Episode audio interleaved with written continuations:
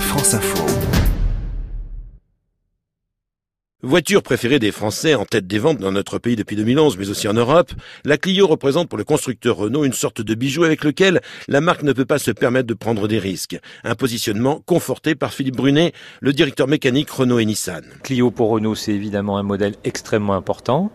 Donc c'est pour nous euh, l'expression de notre leadership. C'est dire si pour sa cinquième génération qui arrive ce mois-ci dans les concessions, le constructeur ne pouvait pas se permettre de prendre des risques. Pas question notamment de changer sa physionomie et donc son design extérieur ayant contribué à son succès. Laurence Béchon, directrice de programme sur Clio 5. C'est un choix euh, complètement assumé que de garder euh, l'affiliation. Ne vous attendez donc pas à constater de gros bouleversements extérieurs au niveau de cette Clio 5 qui s'est restée dans la ligne des modèles qui l'ont précédé.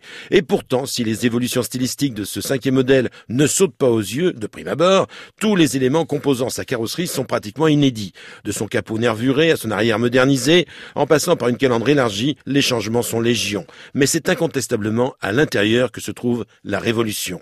D'entrée, la qualité perçue change du tout au tout, que ce soit au niveau de la répartition des plastiques moussés, de l'ergonomie valorisante de ses commandes et de sa console centrale, de la visibilité de ses compteurs numériques en passant par son nouvel écran tactile surélevé, tout change. L'architecture a été entièrement revue, même si au final l'habitabilité, en tout cas celui des places arrière, ne change guère. Côté motorisation, cette Clio 5 arrive sur le marché avec trois modèles essence de 65, 100 et 130 chevaux et de deux motorisations diesel de 85 et 110 chevaux. D'autres motorisations suivront et notamment une version hybride l'an prochain. Alors pourquoi pas un modèle 100% électrique, me direz-vous, comme la Zoé? La réponse de Philippe Brunet. Chez Renault, on considère que pour avoir un électrique efficace, il faut une plateforme dédiée c'est Zoé. On n'a pas besoin d'une plateforme dédiée pour l'hybride. C'est pourquoi sur Clio, on embarque euh, des technologies thermiques et hybrides. Pas question non plus de faire de l'ombre à la petite Zoé, alors que la gamme concurrente des Peugeot 208 attendue pour la rentrée prochaine comprendra, elle, un modèle électrique.